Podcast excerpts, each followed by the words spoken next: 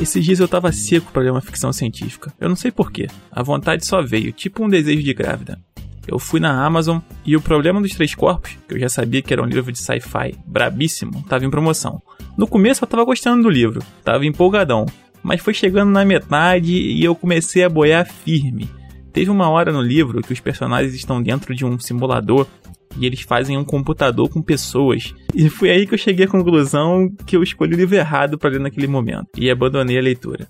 Eu estava na última semana de prova da faculdade, tendo que aprender Resmate 2 em três dias.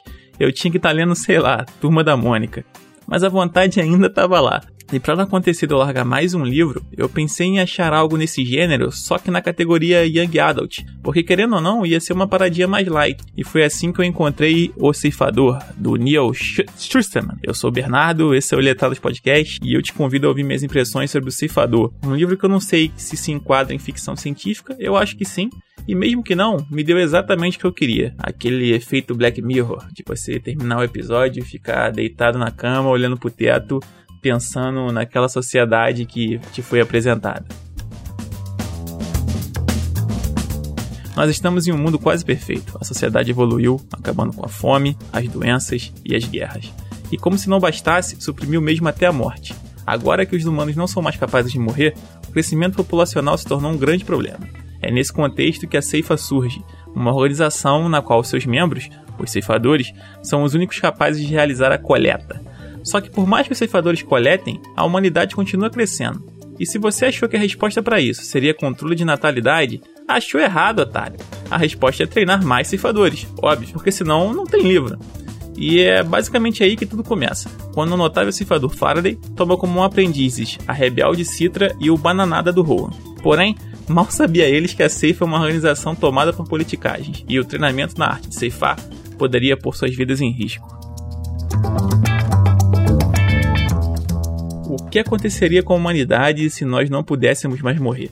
É difícil escrever sobre isso, porque o autor precisa trazer respostas coerentes, senão vira bagunça. E eu tava preocupado e confesso que por puro preconceito, pelo fato do Ceifador ser um livro para jovem adulto, porque minha última experiência com um livro dessa categoria foi péssima, mas o Neil calou minha boca. Ele entrega muito boas respostas para essa pergunta e o livro deixa bastante espaço para você tirar suas próprias conclusões também.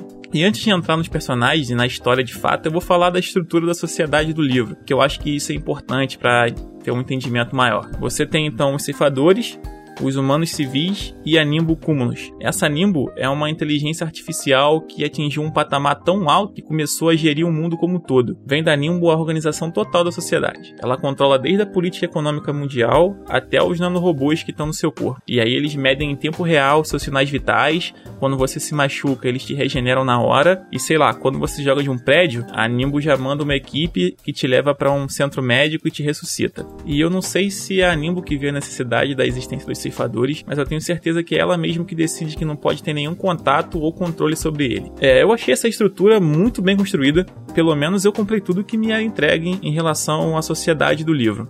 O autor deixa claro muito rápido que as pessoas têm um medo gigantesco dos ceifadores, já que é deles que vem a única morte real, né? E isso deixa a sociedade completamente assimétrica, porque mesmo um ceifador só podendo exigir que você o alimente, e sendo proibido dele exigir seu carro, por exemplo, ele acaba podendo fazer isso indiretamente, porque se ele der a entender que gostaria do seu carro, você vai acabar dando de presente. E não adianta, são esses detalhes que fazem as coisas ficarem reais. Eu vou trazer mais alguns exemplos que vieram na minha cabeça agora, só para dar um gostinho de como é as coisas no livro. Tem uma parada da Nimble deixar o mundo com uma desigualdade social controlada, para dar um pouco de motivação para as pessoas.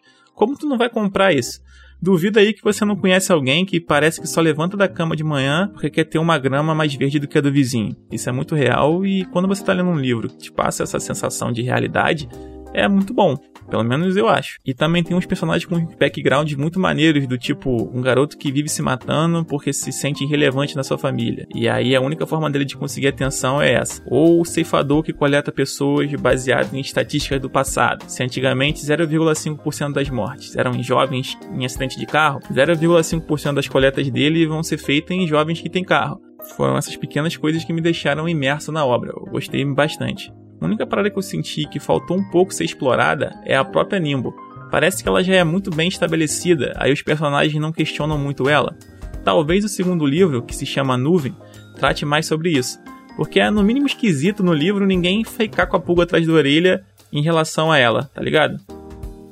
Mas tá bom, Bernardo, você já falou pra caramba do livro como um todo, mas e a história em si? Então, eu falei dessa forma geral porque para mim a construção do mundo superou a história dos personagens. Porque a gente vai ter a dinâmica clássica de Young Adult, mestre e aprendiz, e aquele romance bobinho entre dois personagens que na vida real nunca se relacionariam. Assim, eu até que gosto dessa dinâmica, mas vamos combinar que tá meio batido, né? Então eu escolhi abordar nesse podcast justamente os pontos onde as coisas fogem do padrão.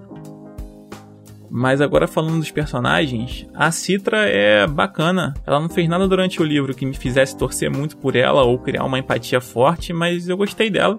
O Roan eu já achei um bananada. Ele é chato, tem umas atitudes altruistronas que eu não compro num moleque de 15 anos. Mas não é o arco dele que é chato, tá ligado? É só ele que é bananada. Em resumo, a história dos personagens é boa é gostoso de acompanhar, mas só não é o que mais brilha no livro. E tá tudo bem, nem sempre o livro vai te atrair ou te prender por conta dos seus personagens. Às vezes é outra coisa, nesse caso foi toda a discussão do livro em si. Mas a história é bem amarradinha, é bem feita, dá para curtir. Só o final que eu achei um pouco corrido demais. Eu li no Kindle e não tava com a opção de porcentagem ativada, então eu não sabia em que parte eu tava. E aí quando o livro virou pra reta final, eu fiquei com uma sensação de que tinha pulado mais 100 páginas, principalmente no caso do Rowan. Mas de qualquer forma, o Cifrador foi uma experiência muito boa e com toda certeza vale a pena investir seu tempo e dinheiro nele. E até onde eu sei, o final da trilogia vai ser lançado aqui até o final do ano, então é sucesso.